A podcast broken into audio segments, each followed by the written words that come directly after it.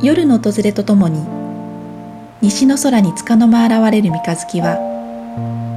だんだんに膨らんで半月になりました。今宵は上限です。こんにちは中里園子です。山口彫子です。日々を無理なく心地よく自然のリズムに寄り添い過ごすためのヒントをお届けするムーンテイルズ今日は割れ木の葉月のお話です。9月7日の新月からまた新しい月が始まりました。すでにいくつかのエピソードを聞いてくださっている方は月の満ち欠けのサイクルを、この数ヶ月間で少し意識して過ごしたりあと、まあ、意識することによって何か変化があったかもしれないですよね、うん月の満ち欠けについてまだよくわからないな知りたいなという方はエピソード1から4の月と仲良くなるのシリーズをぜひ聞いてみてください、うん、あのちょっと意識するようになってまた改めて聞いてみていただけるとあのまた発見があるかもしれないですね、うん、新月を迎えて旧暦の8番目の月葉月が始まりました先月は8月8日が新月だったんですけれどもその時にまだまだ夏真っ盛りですが秋が始まりましたっていうふうにお話をしていたんですけれども、うん、この一月の間にやっぱり夏から秋への移り変わりを体感している方も多いんじゃないかなっていうふうに思います。ね今年は結構ちょっとこう秋らしい気配が早いなっていうような気もするんですけれども、うん、あの台風がやってくるたびに毎年この季節というのは進んでいって、うん、風や湿度やあと雲の動きだったり、形みたいなのが変わっていくっていうのは、まあ、この毎年のことなんですけれどもその季節になった時に初めてあこんな感じだったよね秋の始まりってって体が思い出すという感覚ですよね。そうですね。葉月っていうのはどんな月ですか？はい。葉っぱの月と書く葉月は中秋なんですね。つまり秋の真っ盛りの月です、うん現代のカレンダーだと今年は葉月っていうのは9月7日から10月5日にあたります。木々の葉っぱが紅葉して落ちる季節に由来して葉月と呼ばれているそうなんですね。なるほど。地域によってはだいぶ朝晩が涼しくなってきて日中は快適で気持ちよく過ごせる日が多い時期になってくるかなと思います。そして中秋っていうふうに言ったんですけど中秋の名月ってありますよね、うん、でこの月の新月から15日目の月のことを中秋の名月というふうに言います今年は9月21日が中秋の名月なのでちょうど満月なんですね。年によってあの必ず満月ということはなくて、うん、少し前後することもあるそうです、うん、なんか1年の中で一番空気が澄み渡る時期みたいに言われているので、うん、あのお天気のね状況が良ければ、本当に綺麗な満月が見られるの、ちょっと楽しみですよね、まあ、まさにお月見シーズンっていう感じなんですけれどもこの頃に月を眺めたりとかあとお供え物をしたりしますよね。それはお米とか農作物の収穫をお祈りすることに関わっているそうなんですね、うん、ちょうど秋って収穫の季節だと思うんですけれども。そして葉月そして秋の過ごし方やセルフケアについて今回は考えてみたいなと思います、はい、秋の次に控えているのはもちろん冬ですよねなので1年でいうとここから終盤に差し掛かってくるわけなんですけれども私自身秋という季節結構みんな秋好きっていう人多いかなと思うんですけれども秋って過ごしやすくてあとその紅葉があって色鮮やかですごく素敵な季節だなと思うんですけれどもなんとなく物悲しくなったりあとふと気持ちが揺らいで不安になることがあるのは寒い冬を少しずつ意識し始めてるのかなだからかなっていうふうに思います。うん、なんでしょうね、うん、あの夏が大好きで寂しいみたいなのもあるし、うん、やっぱりちょっとこう冬が来ると寒さが苦手みたいな。そうそれはすごくありますね。あのいつも冬が苦手っていうふうに言ってるんですけれどもあの寒さ自体を恐れているっていうよりも寒さによる不調が出ることを心配してるのかなっていうふうに思います。皆さん多分それぞれ少し苦手な季節って必ずあるかなと思うんですけれど花粉症の人は花粉の春先が苦手だったりとかあとまあ梅雨時すごく不調になるとかいうのがあって私の場合は冬の終わりが頃から春先までがちょっと不調が出やすい季節なんですけれどもでもどの季節もそうだと思うんですけれどもその苦手な季節の前の季節にケアをしっかりしたりあとメンテナンスを怠らずしっかり切り替えさえできればひどい不調が出にくくなるということも分かってきましたね最近。なので今月は夏の間によく働いてくれた器官とか内臓を休めていたわって休息させること。そして準備がしっかりできたら秋の実りを取り入れていくことをしたいなっていうふうに思っています。この時期に具体的にあの、まあ、ケアということでいうと、うん、どんな症状が出やすい、うん、そして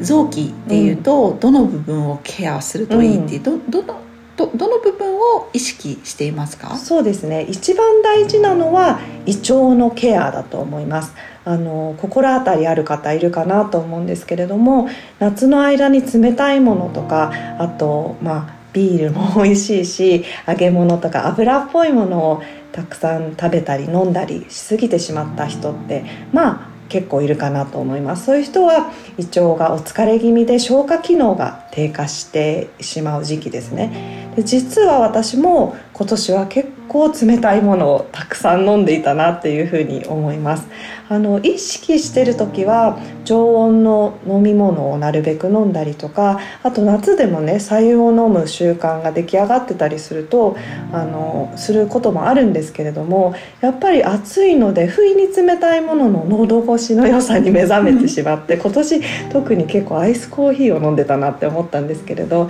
なんかそのあの冷たいさっぱりした感じからあの後戻りできなくなっちゃってあのどんどん冷たいものを結構飲んじゃったなって少し反省してます。でやっぱりそのあの結果ちょっとお腹周りがやっぱり冷えがちだなと思ったりあの消化機能がねあの少し低下して排泄の頻度とかあと状態が不安定だったりあとちょっと前日食べ過ぎて朝起きた時に胃がもたれたりみたいなことを、まあ、多少感じてます。うんうん、で、まあ、反省もしてるんですけれどそういうこともあるのでそれはちょっと仕方ないからこの時期からケアしていこうかなっていうふうに思っています。うん、ね、うん。あともう一つは空気が徐々に乾燥してくるんですねここから。あの実際あんまり実感がないかもしれないんですけれどもあの外を歩いてると秋になるとだんだん木々あの夏の間緑であの茂っていた葉っぱがカラカラに乾燥して地面に落ちてそれでそれを踏むとすごくパリパリって乾燥しているのが分かるようにやっぱり体もお肌も急激に乾燥を感じることもあるしあとそれによって鼻や喉の粘膜が乾燥することによって風邪の症状につながりやすい季節でもありますよね、うん、私なんか少し寒くなると、うん、毎年喉の風邪をひいてた時期があったなって思い出しますね、うん、あの最初はあなんとなく喉調子悪いな喉が痛いのかなっていうふうに思っていたらあれよあれよという間に声が出なくなってしばらく、あのなんか数週間とかね喉が調子悪いなみたいな時期がありましたね、ね、でもここ数年あんまりそれなくなってる気がしますね。そうですね、うん、あの前クレンズのお話の時にもお話したんですけれど、うん、あの大きく崩れるみたいなことが少なくなってきたなっていう実感はありますね。ねなのでまあいつもいつもこうあの慎重に、まあ、これ本当タイプによるんですけれど慎重に慎重に気をつけてなくてもポイントポイントでケアをすればその大きな不調にあのまあ、陥らないっていうのも大事だし、まあ、今お話ししたような不調が長引いてそして積もり積もって、まあ、私の場合冬に絶不調を迎えたくないっていうのがありますので秋の間に消化器官を休ませて不要なものを排出してそして必要な栄養素を補うっていうことをやっていく、うん、つまり秋のグリーンスムージーシーズン到来ということなんですね。そう、あの私たちがねお伝えしたいことはこれですね。うん、あの秋は本当にグリーンスムージーシーズン第2弾という感じなので、うん、あの秋にはね秋の効果的なグリーンスムージーの取り入れ方やおすすめの季節の食材がありますよね、うん、そこで次のエピソードからは3回のシリーズで秋に始めたいグリーンスムージー習慣についてと今の季節に必要な栄養素などについてのご紹介をしていきたいと思っています。はい。それでは最後に私たちが今気になるものや長年変わらず大好きなものについてお話しするコーナー。今日は今月のエコなことをご紹介します。地球で暮らすことに感謝をするとともにどうやって無理のない続けられる形で共存していけるのかを考えていきたいと思います。今日はコンポストを取り上げたいと思います最近コンポスト始めたっていう声よく聞きますよね、はい家族で過ごす時間が長くなったことで前から興味あったことに挑戦している方が多い中で、うん。ちょっとエコなことをやりたいなっていう気持ちが高まってるのかもしれないですよね。コンポストとは日常生活で出た生ゴミを分解して堆肥にするシステムです私たちのコンポスト歴は実は10年ぐらいかなと思うんですけれども、きっかけはグリーンスムージーを作って飲むことでどうしてもフルーツの皮などの生ゴミが日々出るようになって増えたっていうことだったんですね、うん。特に大人数のリトリートで毎食大量のスムージーを作る時などは、うん。本当に大量の皮が出てしまって申し訳ないなって思っていたところ初期にリトリートをねグリーンスムージーの毎年やらせていただいていた下田のビラ白浜さんというお宿で、オーナーのご家族が畑をやっていて、でコンポストにするからって言って